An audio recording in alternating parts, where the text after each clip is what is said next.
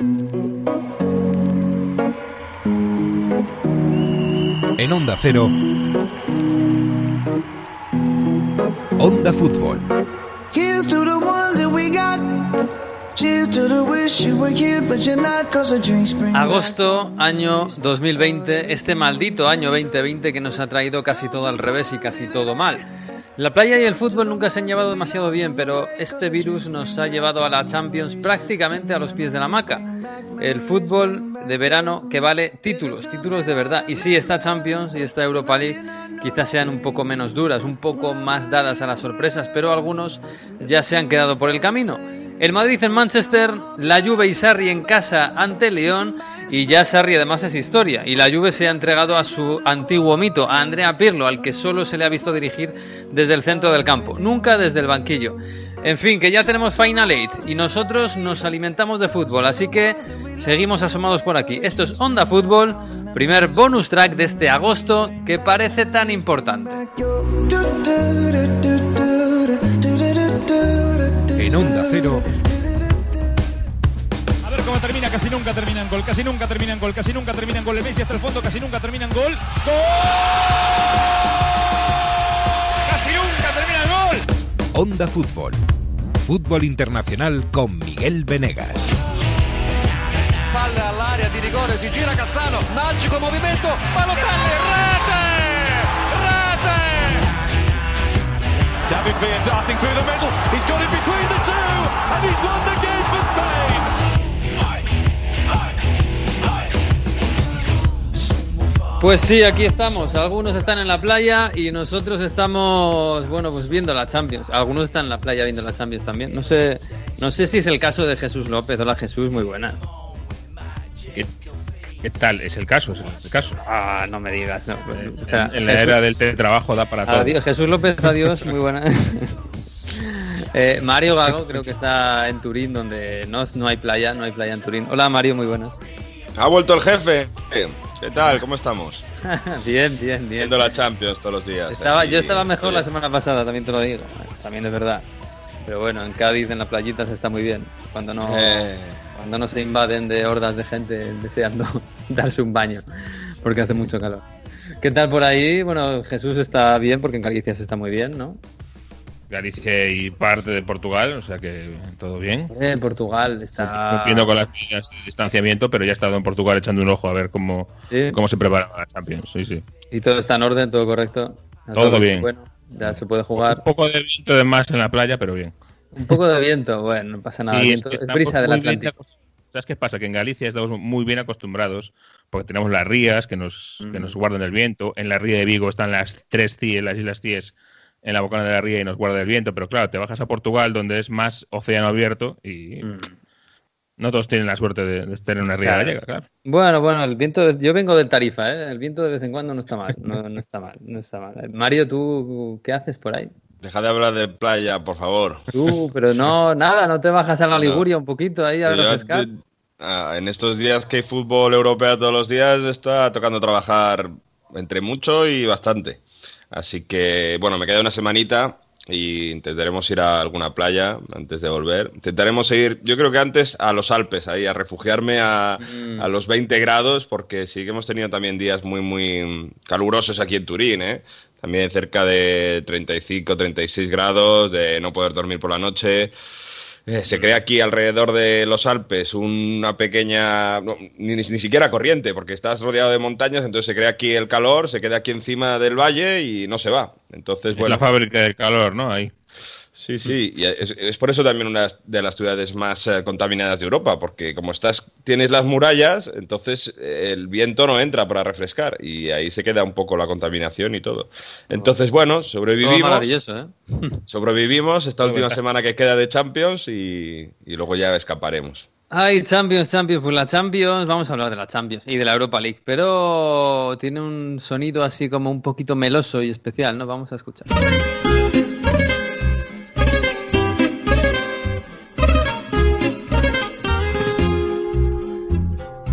No castelo ponho um cotovelo Em alfama descanso o olhar Pues sí, la Champions llega con, con, acento portugués y nos vamos todos para allí, para Lisboa, para esa Final Eight que nos ha dejado, bueno, va a empezar esta semana y que nos ha dejado los ocho mejores equipos de Europa. No sé si son los ocho mejores de Europa, porque muchos dirán que no está el Liverpool, que se lo ha cargado el Atlético de Madrid y que el Liverpool es uno de los mejores de Europa, por ejemplo, o el Madrid que se ha caído en Manchester, o la Juve eh, que ha caído contra el Lyon. Eh, no sé, ¿alguna, ¿alguna sorpresa para vosotros grande en esta Champions? Lo de la Juve es una sorpresa, porque yo os dije el otro día, hacemos una porra, pasan el City y, el, y la Juve. Yo que no acierto nunca, acerté. Perdón, la Juve no, el mal, mal, día para no apostar, ¿eh? Tuviste sí, el otro día. Sí, mal día para no apostar. Para mí, quiero decir, después del partido de ida eh, en Lyon y después de los últimos partidos de la Juventus en casa, y después del, de, cómo estaban la, la, las aguas por allí con Sarri y compañía, yo no veía la remontada. ¿eh?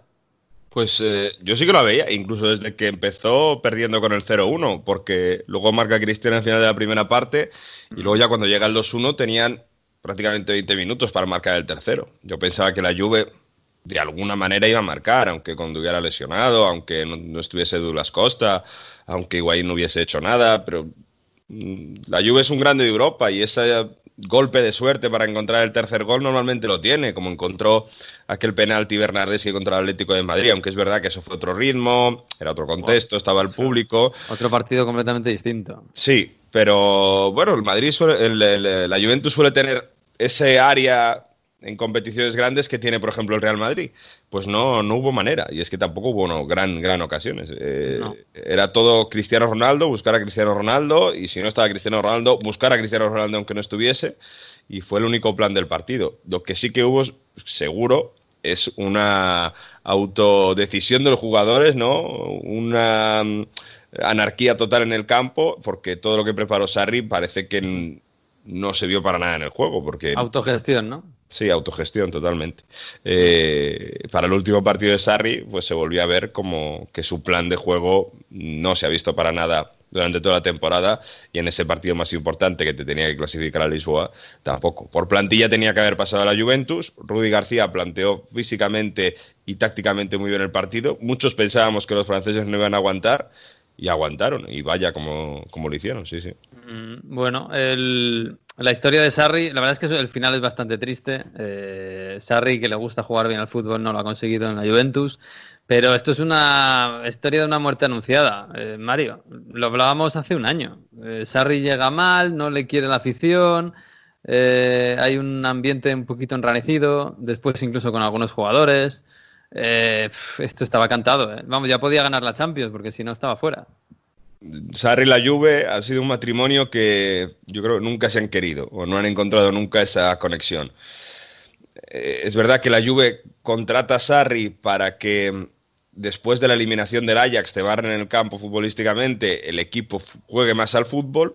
No tiene los futbolistas para hacerlo, no tiene un centro del campo adaptado, tampoco Rabiot, Ramsey, que se le compran para eso, vienen con una predisposición para hacerlo y sobre todo, sí, las formas que ha tenido de, de, de, dentro hacia los jugadores, que como hemos comentado en este programa, no han sido muy buenas y mucha gente importante no lo apreciaba y, y, y, no ha tenido ese feeling con él, y luego de puertas fuera fuera con la prensa, que ese modelo Juventus, que es muy de grandes equipos, ¿no? De vender bien, de saber comunicar, de decir las cosas como se tienen que decir, bueno, pues eso no ha gustado tampoco para nada en, en ciertos niveles de la Juve, con esas ruedas de prensa con palabrotas, eh, con eh, mirando hacia el suelo como mira Sarri, no sabiendo comunicar. Eso es muy importante la Juve y un cúmulo de todo eso, a pesar de haber conseguido el Scudetto, decíamos, si no llega a competir hasta el final en Champions, además de ganar el Scudetto, iba a caer.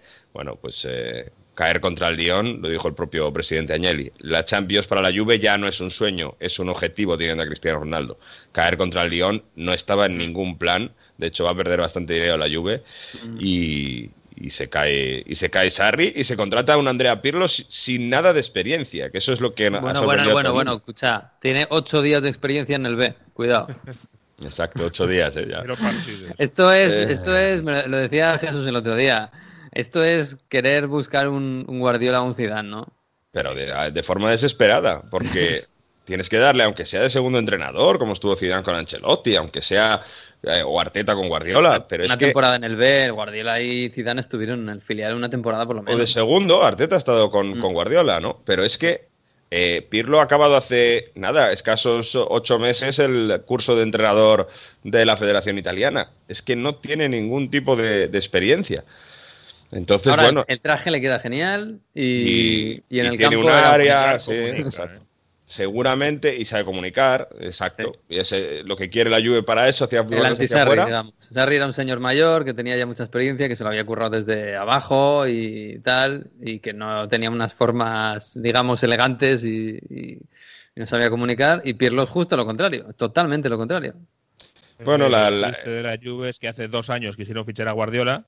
Este año, eh, si pudi- hubieran podido, Zidane eh, sonaba por ahí y como no han podido tampoco Zidane ni Guardiola, pues se buscan el suyo propio. Pero claro, eso eh, es muy complicado de que, de que se dé y de que salga bien. Y más Sí. en un club en el que ganar la liga se da por descontado y no se le da ningún mérito, como bien sabe Sarri. Sí, es que además lo del, a ver, lo del entrenador, que ojalá Pirlo sea un pedazo de entrenador, ¿eh? tiene cabeza para ello.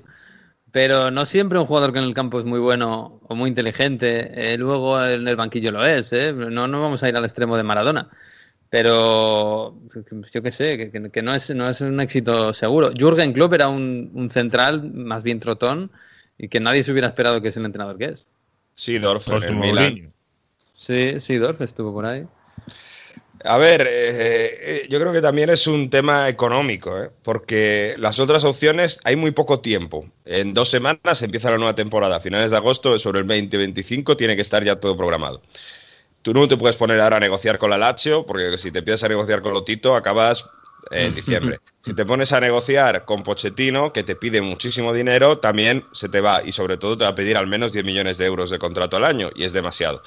Zidane no se va a ir y va a dejar a la estacada del Real Madrid a estas alturas, así que han tomado, optado por la opción fácil, mientras yo creo que va a seguir, bueno, una opción de interinidad como si fuese una temporada de seguido, porque no hay tiempo para, para ponerse a, a negociar por un nuevo técnico. Le van a rodear de un staff bastante profesional, van a pagarle relativamente poco para lo que es un técnico la Juventus y luego le van a hacer dos años de contrato siempre con el tema de que si no sale bien, bueno, pues te bajamos a la sub Juve B y ahí vas a la Juve sub 23 y ahí vas a ir creciendo para, para ir poco a poco. Pero es verdad que hay mucho miedo entre toda la gente porque, claro, es como poner a uno que sí, que ha sido muy bueno jugador, pero que no sabemos ni, ni cómo entrena, que hace el 4-3-3, 4-3-3, es propositivo y ya está. A ver, ¿qué, qué ha podido aprender en el curso de entrenador y fuera?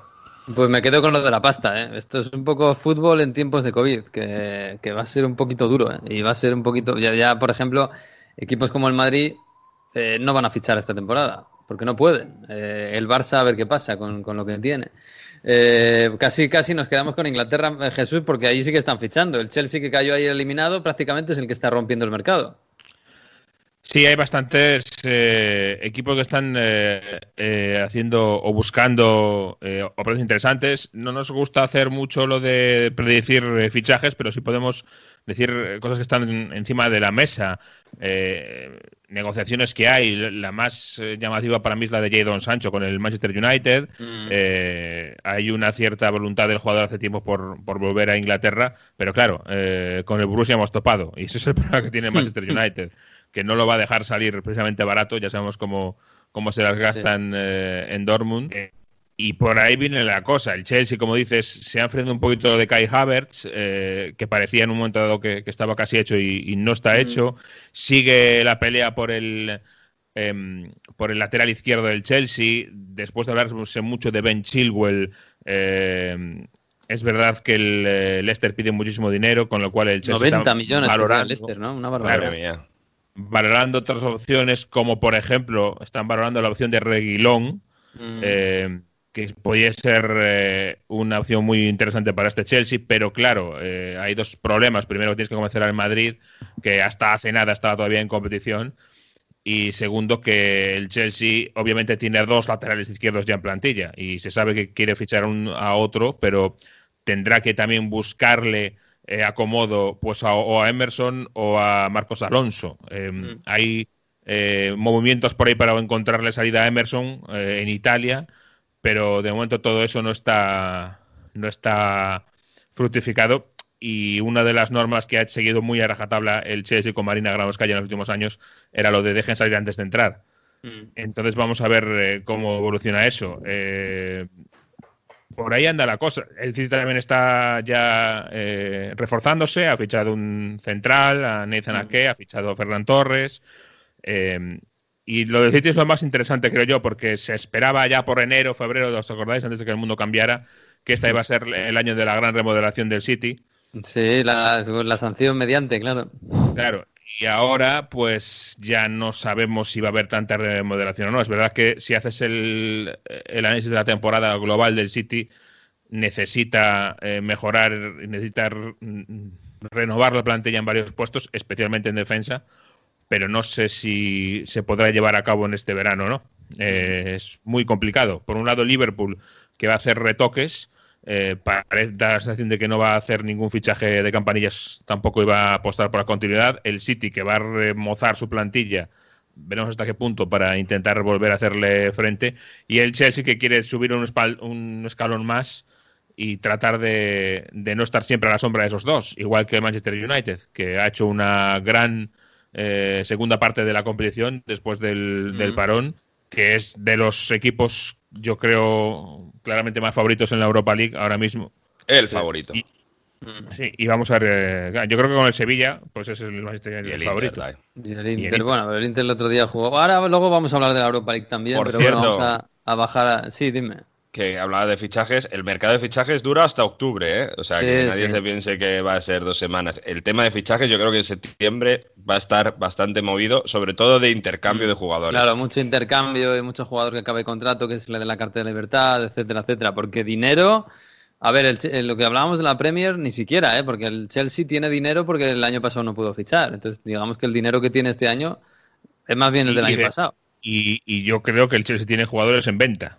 Claro, Eh, también, aparte, aparte, Precisamente sí, sí. Kanté, por ejemplo. Y el Es City un está jugador que si fichando, pero encontrar un buen precio, pues eh, Sí. lo venderán.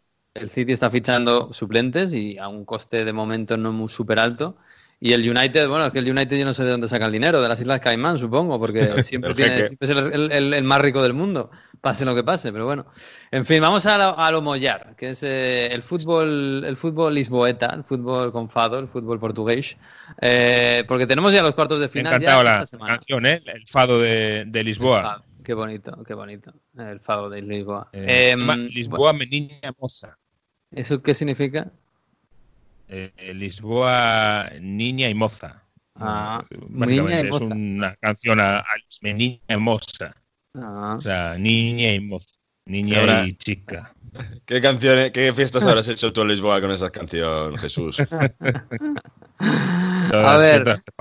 Podemos concluir que el City Lyon es muy favorito el City. O sea, no sé, ¿le veis alguna opción al Lyon? Que, que bueno, que des- yo creo que es- fue más maduro de lo esperado en, en Turín porque no se volvió loco y, defendió más o menos bien, pero bueno, es un equipo que sí, que va a despedir a Depay, que tiene mucha ilusión, que tiene algunos jugadores, Ekambi, Dembélé, Owar, pero yo creo que este City... El otro día el City para mí no estuvo especialmente brillante contra el Madrid, ¿eh? No, no, no me gustó especialmente, pero bueno, No, pero fíjate una cosa. da, ¿no? Yo con el City te, te hago una, una reflexión. No estuvo, es verdad, especialmente brillante contra el Madrid, pero estuvo especialmente efectivo, que es algo a lo mejor que esperábamos menos del City. Y hizo un buen planteamiento, supo aprovecharse perfectamente de la baja de, de Sergio Ramos en cuanto a su experiencia ¿no? y saber estar en este tipo de, de duelos. Y para mí hizo un partido de lo que le echábamos de menos al City en Champions. Es decir, a lo mejor no tan brillante. eh, el partido del año pasado contra el Tottenham, eh, cuando quedó eliminado, pues fue de fuegos artificiales, pero eh, al final acabó eliminado. Y esta vez, sin embargo, estuvo- le hemos visto más aposentado, quizá. Para mí estuvo más efectivo en defensa. En defensa quiero decir, la segunda parte monta un rondo el todo el centro del campo y ahí no pasa nada. Que es algo que Guardiola... necesitaba. Claro, que era lo que necesitaba. Era, es algo que Guardiola, por ejemplo, en el Bayern no hacía, porque te, el Bayern, te, te- te- pasara lo que pasara, te encerraba en tu área. Eh, creo que es en este caso, como medida defensiva, es más efectiva. Ahora, me parece que sigue faltándole gol, ¿eh? La efectividad del otro día contra el Madrid en cuanto de cara a gol, eh, creo que se la achacamos más a Barán y a, quizás a Courtois que a, que a los delanteros del City, ¿eh? Si no sé, Agüero, Agüero puede llegar a la final, por ejemplo, o a la semi. Eh, em, no dan muchas, eh, muchas pistas en Inglaterra, pero en principio se cuenta con que no, porque em, eh, era una, una, lesión complicada. Se cuenta con que no, o sea que por ahí, a no ser que nos sorprenda Sergio Agüero, pues mm. tiene que ser Sterling el que lleve la voz cantante. En cuanto a goles, me refiero. Sí, sí, sí. Bueno, estamos de acuerdo en que el City pasa, ¿no? Debería, desde luego. El, el, Olympique de Lyon es verdad que aguantó muy bien físicamente y defensivamente contra la Juve, pero es verdad que la Juve no jugó a ninguna marcha muy elevada, no puso un ritmo muy elevado. Yo del City me espero que un movimiento de balón rápido, eh, esta forma que tiene de jugar con Guardiola, con Bernardo Silva, con Sterling, eh, si juega Foden, con, no, creo, no sé, como el otro día, con De Bruyne, con Gundogan, o sea, son gente que en el centro del campo puede arrollar, arrollar al Olympique de Lyon. O sea, no, no ganar, arrollar. Posiblemente, posiblemente. Bueno, el rival sería, yo creo que el, el, coco de, de, esta Champions porque el Barça Bayern Múnich, eh, bueno, no, no, no, se puede decir que es una final anticipada, pero es la más potente de todas las eliminatorias de cuartos de final o de los partidos de cuartos de final. Son los únicos eh, campeones, ¿eh? Son los únicos de los que han llegado a Lisboa, los únicos que han ganado la Champions. Sí, sí, sí, sí. Eh, Veis muy, muy potente al Bayern. Yo para mí, a ver, yo, yo he visto al Bayern, lleva, ojo, lleva 25 victorias en los últimos 26 partidos. Es una barbaridad. Pero es verdad que yo siempre le pongo el mismo pero, que no le hemos visto un partido grande, le hemos visto solo el partido de Stanford Bridge y fue una barbaridad, eso sí, pero después de un mes de, vacaciones eh, que se ha pegado en julio, eh, yo creo que por ahí tiene una opción el Barça. Y además me parece que, el, que donde puede tener más eh, lagunas es en el centro del campo, ahí Kimmich muchas veces se encuentra solo y ahí el Barça lo puede aprovechar. dicho esto, yo creo que aquí depende de lo de siempre, de Messi. Si te hace un gol como el del Napoli, ¿no? Porque como, te haga el, partido e, ese gol de la nada, que es otro gol que incluso contra un equipo de Gatuso que debería estar defensivamente bien el equipo alerta. Bueno, yo en este caso soy muy negativo para el Barça. Yo creo que el Bayern ha vuelto muy bien y se vio desde el principio del partido contra el Chelsea. Yo creo que el Bayern para mí es el favorito por cómo está Lewandowski. Lewandowski eh, el Bayern ha metido siete goles al Chelsea en esta eliminatoria, 7-1 acabado.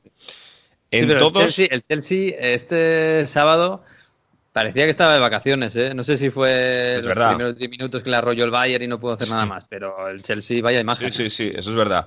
Pero en los siete goles... No había mucha fe en ese equipo, ¿eh? No, no, no, no, nada de fe. Eh, en los siete goles ha participado Lewandowski, ¿eh? Los que ha marcado y asistido. Esto, esto es, tremendo. Yo creo que estamos, si no pasa nada raro, al año de Lewandowski bota de oro. Vamos a ver qué pasa en el segundo. Balón de oro. Eh, sí, balón de oro, perdón. Bota de oro ha sido inmóvil.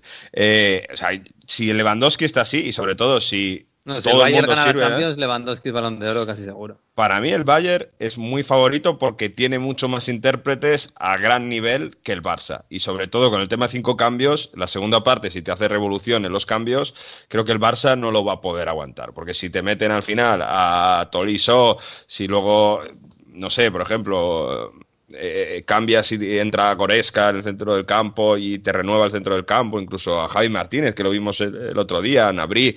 tiene tantos intérpretes que lo han hecho tan bien y que están descansados. Yo pensaba que les iba a costar un poco. Es verdad que, como decís, el Chelsea no estaba bien, pero yo le veo muy, muy, muy bien al Bayern. ¿eh?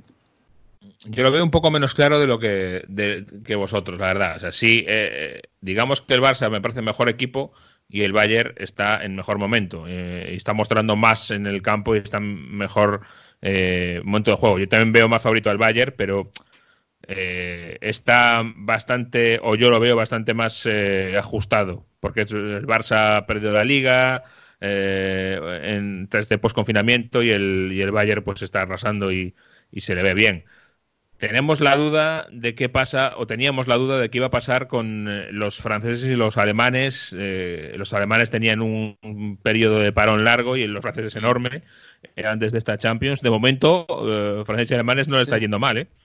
lo, peor los italianos, que no han tenido tiempo para descansar. Sí, sí, sí, totalmente. Yo, a ver, yo, yo veo al Bayern un poquito favorito, pero no mucho, ¿eh? no, no tanto seguramente como la mayoría de la gente. Porque tengo alguna duda con el Bayern a pesar de esta racha increíble con, con Flick, ¿eh? que es espectacular.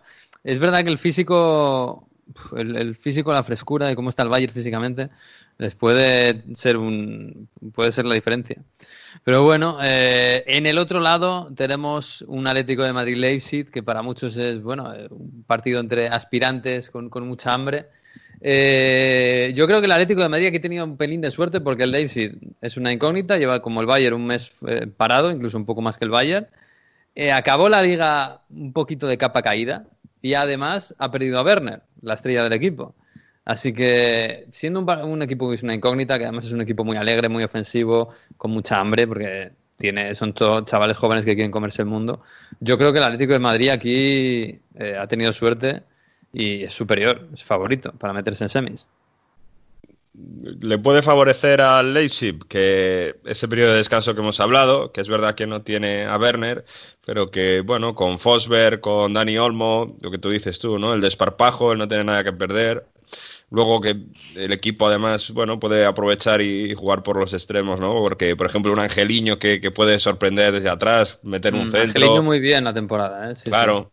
Eh, pero es verdad que, bueno, si el Atlético compite como los no nos tiene acostumbrado en Liga de Campeones y después de lo que ha hecho contra el Liverpool, ya en el centro del campo tiene muchos más eh, alicientes para, para, dominar y aunque sin dominar el partido, pues allá puede hacer esas transiciones y, y, y marcar, ¿no? Yo creo Es que también la el- experiencia puede, puede pesar mucho aquí. Es verdad que el Atlético de Madrid, equipos así quizás a veces se le dan mal, es sorprendentemente. Me estoy acordando del Leverkusen en, la- en los partidos del, del grupo, que De el Leverkusen estaba fatal, sí, el Leverkusen estaba fatal, fatal, y el, y el Atlético de Madrid le costó más de lo que yo esperaba.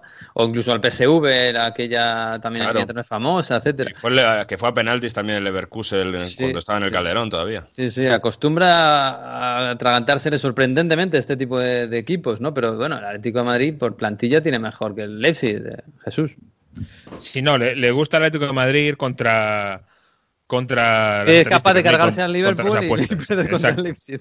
Exacto, pero aún así sí, hombre, el Atlético debería tener, no tener problemas eh, en este tipo de, de eliminatoria. Es verdad que, como digo, eh, el hecho de jugarse ahora todo a un partido eh, en prácticamente 10 días, se va a resolver todo en 12 días, eh, le añade a todo esto una capa de impredecibilidad y, y yo creo que en este sentido favorece a los equipos que no son favoritos ante sus, sus rivales, Sí, con lo cual en este caso favorece claramente al Leipzig el cambio de formato, pero aún así el Atlético pues eh, debería pasar como mínimo en semis. Ahí en semis se va a cruzar con la otra eliminatoria Atlanta-París y ya veremos qué pasa, pero Ah. es uno de los grandes favoritos el Atlético de ese cuadrante para llegar a la final para mí. Sí, sí, desde luego. Oye, ¿cómo está la Atalanta, Mario? Porque yo la dejé antes de irme de vacaciones como un tiro.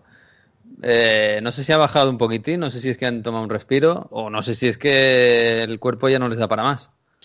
Bueno, es verdad que acabaron perdiendo el último partido contra el Inter, pero en general han acabado la liga bastante bien, ¿eh? Terceros por encima del Lazio. Pero las últimas noticias es que no van a tener a su portero titular, Pierluigi Golini, y esto es baja bastante importante. Pues, una, Tampoco es una un porterazo, pero bueno, no es un porterazo. será peor. Pero Sportielo, bueno, jugó contra la Valencia y Sportielo y la verdad que no, no se acusó. Pero bueno, son esas cosas que, que es verdad que son importantes, pero sobre todo tienen la baja, y esto es un tema espinoso, el tema de Ilicic, que ha tenido que volver a Eslovenia, temas personales, dicen que al menos un mes, eh, bueno, tampoco queremos entrar mucho, es un tema personal importante, no sabemos si está ligado a temas familiares o qué, pero bueno, se ha dejado ahí y todo el mundo le está dando bastante apoyo desde Bérgamo, por ejemplo, cuando acabó eh, la Serie A, sacaron camisetas Fuerza Ilicic para celebrar ese tercer puesto, es que el Atalanta ha quedado tercera de la Serie A, es que Sí. parece mentira. No, y hubo un momento que se pensaba, que, pensábamos, no recuerdo qué partido fue. Contra la Juve, antes de jugar contra la la. Juve. Sí, sí, que si hubiera ganado ese partido, podía, podía incluso asaltar a la Juve, que era una cosa de locos. Bueno, es el equipo que más goles hace, es un equipo que va a ir con todo contra todo contra el París, que tiene a Muriel, a Ilicic, a Duan Zapata, no está, eh, no va a estar Ilicic, pero va a estar Malinowski, que ya nos tiene acostumbrados a sus, está bien, ¿no? a, sus, go- a sus goles, Papu, que ha sido mejor asistente de, de la temporada, con Gosens, eh, que para mí ha sido el mejor lateral de la temporada, eh, en el centro del campo, que va a dar mucho tema físico, mucho músculo. Por eso, como el París no llegue con una mínima intensidad, yo creo que el Atalanta le puede complicar el partido por eso, porque van a ir a mil a la hora. O sea, se está preparando para que el partido sea de ida y vuelta, a mil revoluciones, eh, presionando arriba, ir a por todo, ir sin red. Y aquí, precisamente lo que decía Jesús, esto sí que le va a favorecer mucho al Atalanta, porque va a ser 90 minutos a un ritmo infernal. Y como los de Tuchel no se adapten, pues vamos a ver, porque además si parece que no va a estar Mbappé, eh, si van a tener también, bueno, ese problema de adaptación, de, de ritmo alto, alguna opción puede tener la Atalanta. Lo No, normal no, es que caiga eliminado, ¿eh? porque la, ta- o sea, técnicamente es mucho mejor el París y atrás Atalanta concede muchos errores. Pero bueno, yo creo que podemos ver un buen partido y al menos algún gol Atalanta le puede poner ahí al París y, y ponerle un poco lo nervioso. Mm, Yo creo que estamos todos un poquito, los que no sean del Paris Saint Germain, un poquito con la Atalanta por aquello de que es el, el equipo pequeño y además que juega al fútbol así como juega. Eh, pero es verdad, es verdad que, el, que los biorritmos del París no son muy altos y como el Atalanta le ponga un partido muy intenso lo puede matar, pero también es verdad que si el Atalanta juega sin red, eh, un balón largo para Neymar, un balón largo Claro. para Icardi, un balón, o sea, Eso es. eso lo puede matar del todo. ¿eh? Yo, Y, yo y te- eso no yo- perdonan. Ya, ya. Yo es la eliminatoria que más ganas tengo de ver, sinceramente. Y la que, y la que más me parece un tiro al aire, que no se sabe qué es lo que va a pasar. Yo veo bastante favorito al París, pero insisto, puede pasar lo que tú dices, sí, puede pasar alguna cosa y, en algún, si, si por algún casual el Atalanta encuentra el 1-0 y los otros, y el París no puede aguantar el ritmo, vamos a ver qué pasa. Ahora, el Atalanta, eh, perdón, el París es muy favorito, yo creo. Muy favorito. ¿Tú lo ves muy favorito, Jesús? Pero yo no sé si tanto. Mira, tanto me ha gustado. Es verdad que, como dice Mario, llega con problemas y, y es una versión del Atalanta un poco disminuida. Pero yo quiero ver al París también, como está. No sé. eh, yo no lo veo tan, tan favorito. Yo tampoco, ¿eh? Ojalá sea así. Dos modos, ojo, el meritazo de Atalanta también, único representante italiano en Lisboa. ¿eh? Sí, sí. Italia, el fútbol italiano ha en- enganchado al Atalanta en la Champions. Madre mía. Es histórico. Pues bueno, ¿algún favorito tenéis para el título? ¿El Bayern, decíais? Para mí el Bayern. Eh, Para mí, y lo digo desde el mes de diciembre, eh, favorito de este año, uno de los favoritos es el City. Eh. ¿Por qué? Porque lo decía de aquellas, porque no teniendo ya la liga en juego, eh, desde el sorteo de diciembre estaba pendiente de, de la Champions. Es verdad que, como digo, todo lo que ha pasado eh, remueve mucho el, el Cotarro y el Bayern es el Bayern y es un equipo impresionante y está en una forma fantástica. El Barcelona, por mucho que digamos, que mientras tenga ahí a Messi, siempre va a ser un equipo a tener en cuenta. sí. Y entre esos tres, yo diría el City y el Bayern quizá los que llegan en, el mejor momento, los que tienen más, más eh, posibilidades. Pero esos se enfrentan en semis, ¿eh? Eso... Sí, sí, Sí, el sí. lado, Uno el de los dos. abajo es, es el, es el gordo, ¿eh? Para mí el Sí, sí. Bayern es un poquito favorito y luego City y Barça. Pero también es verdad que no estoy viendo ningún equipo súper, ¿eh? como podríamos ver al Liverpool el año pasado, incluso este, antes de que se lo cargara el, el Atlético Sí. de Madrid. Del otro Y lado del la cuadro no Champions gana nada. ¿eh? favorito, ¿eh? Eso es verdad, que en el favorito, digo, del otro lado del cuadro no veis ninguna opción. Por ejemplo, o sea, Está el Atlético de Madrid, para mí. para vosotros el Atlético de Madrid es favorito para la final. Para, Para mí sí. llegar a la final. Sí. O sea, la final es City, Atlético, Bayern, Atlético, Barça, Yo Atlético. diría, yo diría que sí. eh. Igual, la- la- fíjate, es un poco cruel decir esto, que me perdonen los seguidores del Atleti, pero a lo mejor por favoritismo, el Atleti es favorito para llegar a la final y perderla con el Bayern, por ejemplo. Sí, en los favoritos. Sí, pero Luego no gana el como favorito digo- nunca, ¿eh? O sea que esto cambia. Como, como digo, esto Favoritos. es a 10 días y un partido. Mm, Si el París tiene una buena semana, eh, te gana la Bien. Champions. También. Para mí en la Neymar- final es favorito. Bayern-París. Para mí la final es Bayern-París. Bayern París. Claro, si Neymar de repente se convierte en el Neymar que era, pues eh, a lo mejor y a lo mejor gana, es que vete a saber. Bueno, oye, de, de la Europa Tenemos League. Una especie de eh, Eurocopa eh, de, de clubes este año. Ya, sí, también es verdad. De la Europa League, eh, aquí vamos a estar de acuerdo en que el Manchester United es el equipo a batir de, de la- de los cuartos de final. Recuerdo Wolverhampton Sevilla, Manchester United Copenhague, Inter Leverkusen, Shakhtar Basilea. Lo bueno que tiene, eh, o sea, lo malo que tiene el eh, Manchester United en esta situación es que se tiene que encontrar al Sevilla en semifinales. Y Que seguramente es el siguiente favorito. esa semifinal Manchester United-Sevilla parece que es una final anticipada, esperando que el Inter por el otro lado del cuadro pueda llegar a la final, porque es verdad que el Inter tiene Leverkusen ahora y después Shakhtar Basilea, que bueno, puede podemos tener a un Shakhtar Donetsk en la final, ¿eh? eh ojo, porque yo de Conte y del Inter me espero de todo, pero es verdad que defensivamente parece que el Inter llega concentrado a esta, a esta fase final. Pero es verdad que el United no hemos visto nada, porque el otro día contra el Lask fue ah, un partido con, con, jóvenes donde no sacó nada. Tenemos que. Para, fue casi más un amistoso, lo tenía ya prácticamente hecho. Y el Sevilla sí que arrolló a una Roma que no se presentó en Alemania, pero sí que está bastante bien. Ofensivamente tiene los tres de arriba con Ocampos, con Enesiri, eh, bueno, y si no está Suso también, que, que hace, puede hacer mucho daño a, pues por ejemplo, al Manchester United. Y, yo creo que ofensivamente tiene muchos, eh, muchas acciones. En un Manchester United-Sevilla, yo creo que por el contexto de cómo juega el Sevilla, tiene muchas opciones de pasar a la final.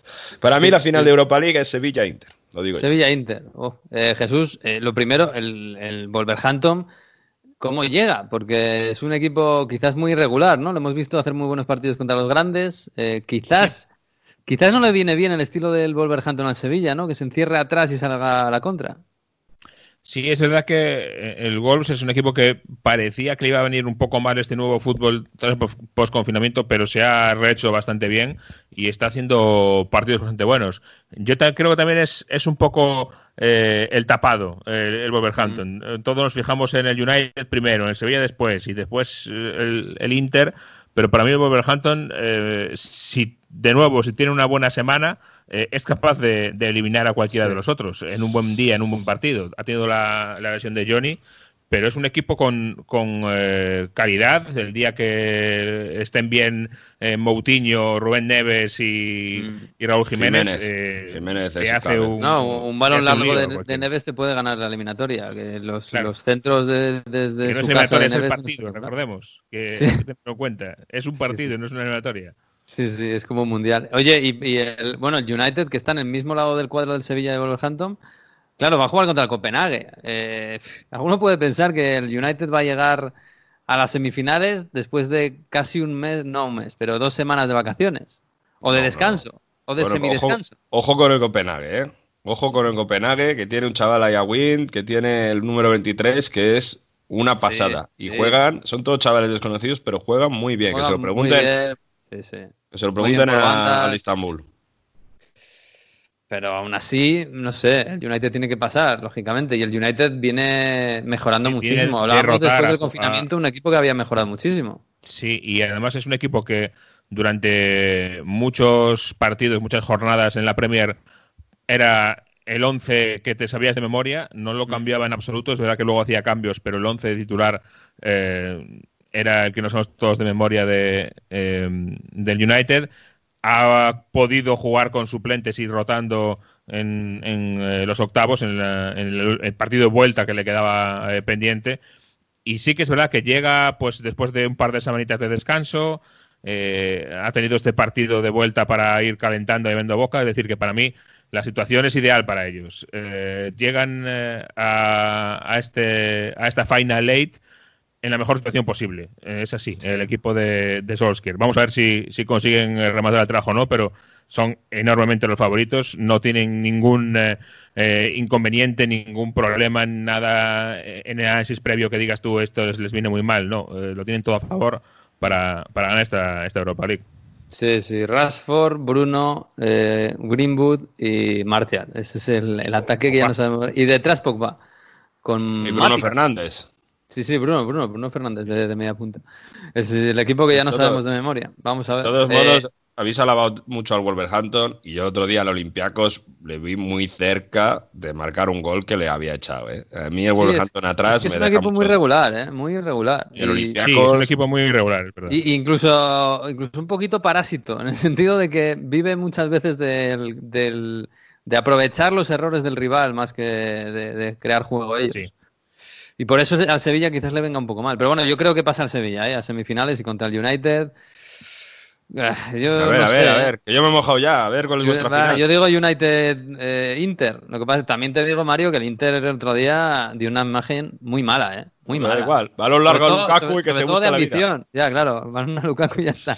Pero sobre todo la ambición del Inter, joder, macho. El, el Antonio Contismo, por favor. Yo creo que llegan cansados, y es verdad, eh, porque es que han jugado hace cinco días. Ahora van a tener más reposo.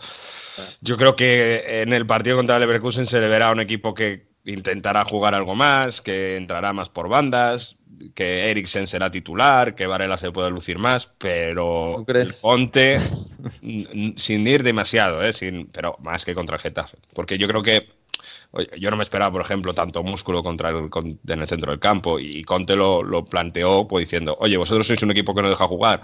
Bueno, no pasa nada. yo no Nosotros juego- tampoco. Yo no juego al fútbol, pero contra el Leverkusen, que es un equipo más alegre, pues yo creo Sí. que ahí sí que va, va, va, por ejemplo, va a ser Eriksen titular. Pero la, la- la clave para que el Inter pueda ganar esta Europa League o al menos llegar a la final va a ser defensivamente. Si De Brig, Skriniar, Bastoni o Godín, que a ver quién, quién juega de, quién se queda fuera de esos cuatro en la defensa de tres están bien, con Handanovic que pueda estar bien, yo creo que ahí eh, es donde puede ganar los partidos. Defensivamente el Inter puede aguantar bien y, y- y si mantiene ese, ese nivel defensivo puede ganar la Europa League.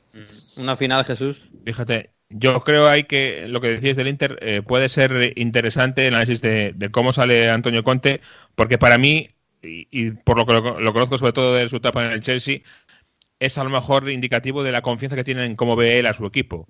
Es decir, en el Chelsea, eh, cuando, aunque partiendo siempre de un esquema masivo con tres centrales, pero es el primer, el año cuando era un equipo que estaba en buena dinámica, era un equipo alegre que, que ten- tenía los dos carrileros casi viendo en la contraria. Y en el segundo año, cuando las cosas empezaron a ir mal, jugaba con tres centrales, eh, dos laterales más que carrileros y luego ponía un tridente defensivo por delante, un tridente defensivo. Es decir, que la forma en la que arma contra el equipo, yo creo que eh, tiene que ver también con cómo ve su equipo. En el Chelsea es que había días que eh, jugador ofensivo estaba Hazard.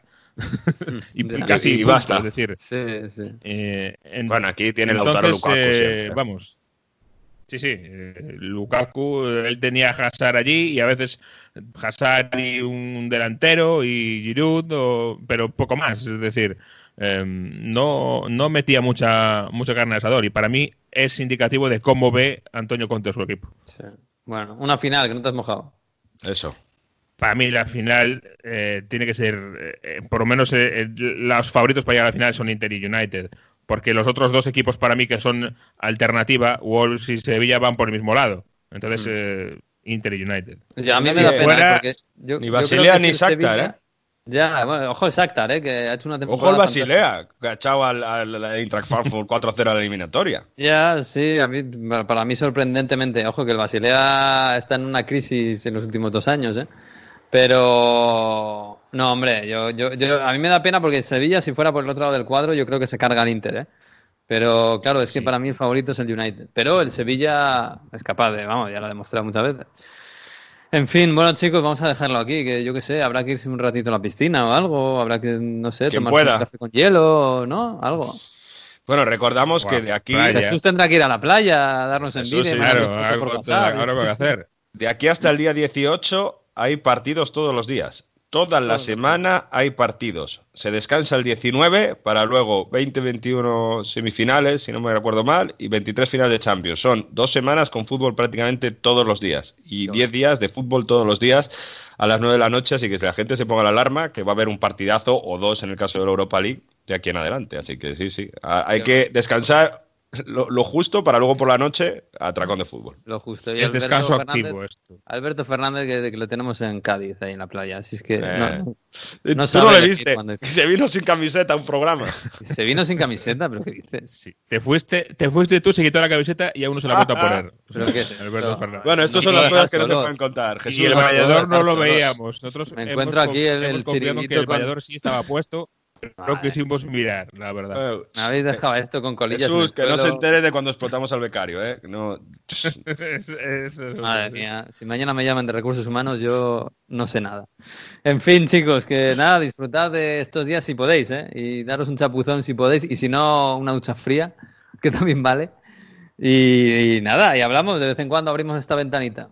Un placer. Y si no, escapar a las montañas y escapar del calor. Estamos Ay. por aquí viendo Que fútbol. cada uno haga lo que tenga a mano y lo que sea posible. Un abrazo. Un abrazo. Adiós.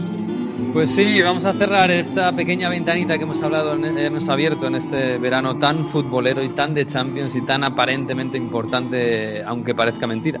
Así que estaremos por aquí de vez en cuando. Abriremos un bonus track, una pequeña ventana a la Champions en, medio de la playa y en medio de este verano, tórrido verano, para hablar un poquito más de fútbol aquí en Onda Fútbol. Así que descansen, si están de vacaciones, disfrútenlo y también disfruten del fútbol, que hay mucho. Adiós.